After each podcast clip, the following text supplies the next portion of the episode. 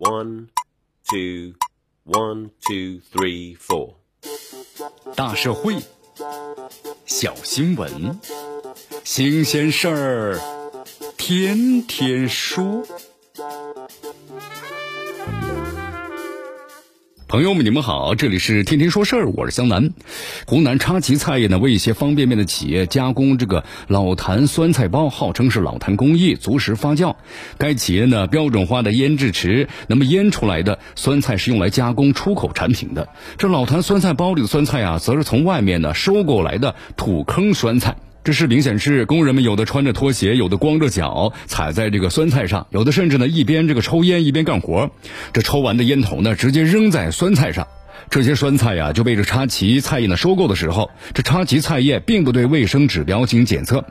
目前多家这个电商平台已经搜索不到呢老坛酸菜的相关产品了。那么当地也已对曝光企业采取了封查措施，对相关的企业进行全面的排查，同时对涉事相关的人员要予以的控制。你看，就在昨天呢，三幺五晚上，康师傅呢也发表了这个致歉声明，称湖南的叉旗菜有限公司是其酸菜供应商之一。那么公司呢已经立即终止了其供应商的资格，取消了一切合作，封存其酸菜包产品。配合监管部门调查呢和检测，统一企业啊也连夜呢发布两份声明，称这湖南的叉旗菜业不是统一企业的供应商，和统一企业啊没有任何的关系。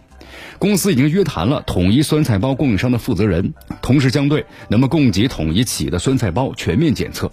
我们说，当这一幕幕触目惊心的影像啊从视频中播放出来的时候，相信不少呢曾经吃过老坛酸菜包的人们已经开始感到不适。谁能够想到自己曾经吃过的美味竟是这样的制作方法呢？你看这般老坛酸菜的加工手法呀，令人瞠目。不仅是影响了食品的安全，也违背了企业伦理。不仅如此的话，这还涉及违反了食品安全法的有关规定。而且还有可能危害了土壤的环境。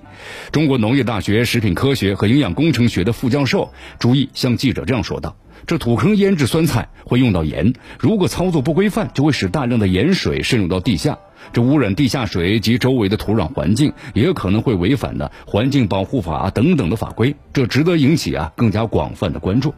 从这个报道中，咱们可以看出啊，涉事企业呢在酸菜的制作过程中啊是有两个标准的。这标准化腌制池，它腌出来的酸菜是用来加工出口产品的，而不出口的酸菜啊，则是用土坑进行腌制。这两个标准的背后是处罚标准不同。涉事企业有关人员就说了，咱们国内产品到了消费者手里，有一点树叶，顶多罚一千元到两千元；那么如果到了国外去，至少是罚十万。也正因为如此吧，除了在这个舆论的严厉谴责，执法部门对涉事企业和责任主体依法呢严厉处罚之外，针对类似两个标准的现象，那么也要在制度的层面，咱们建立起啊高规格的标准。只要提高这个处罚力度，让违法者付出惨重的代价，才能够提升企业对食品安全的敬畏性，那么进一步的杜绝这类企业的侥幸心理。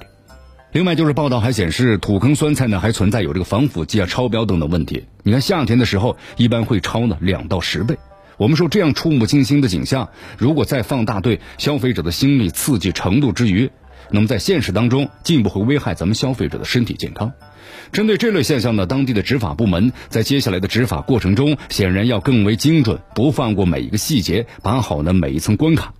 与此同时啊，各地不妨是举一反三，咱们加大一下对食品安全的保证力度，加大呢对食品的加工企业，特别是一些小作坊的抽查力度，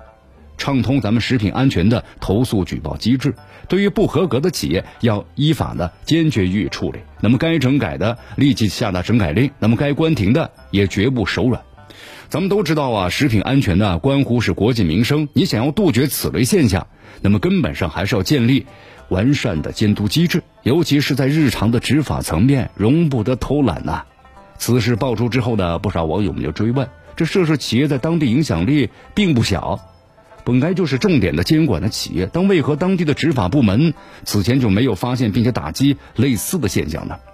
所以说，从更加广泛的层面来看，这老坛酸菜事件呢，折射出的是一些地方的食品安全监管层依旧有很大的漏洞。亡羊补牢，在任何时候，我们说了都不晚。也正因为如此，当地呢是急需梳理完善相关的监管机制，从监管层面呢杜绝此类现象的再次发生。而在此事件之后，对于类似于像这种的插旗菜业双标的企业，相信消费者呀也会用脚投票。以市场化的意志倒逼企业规范经营。这里是天天说事儿，我是江南，咱们明天见。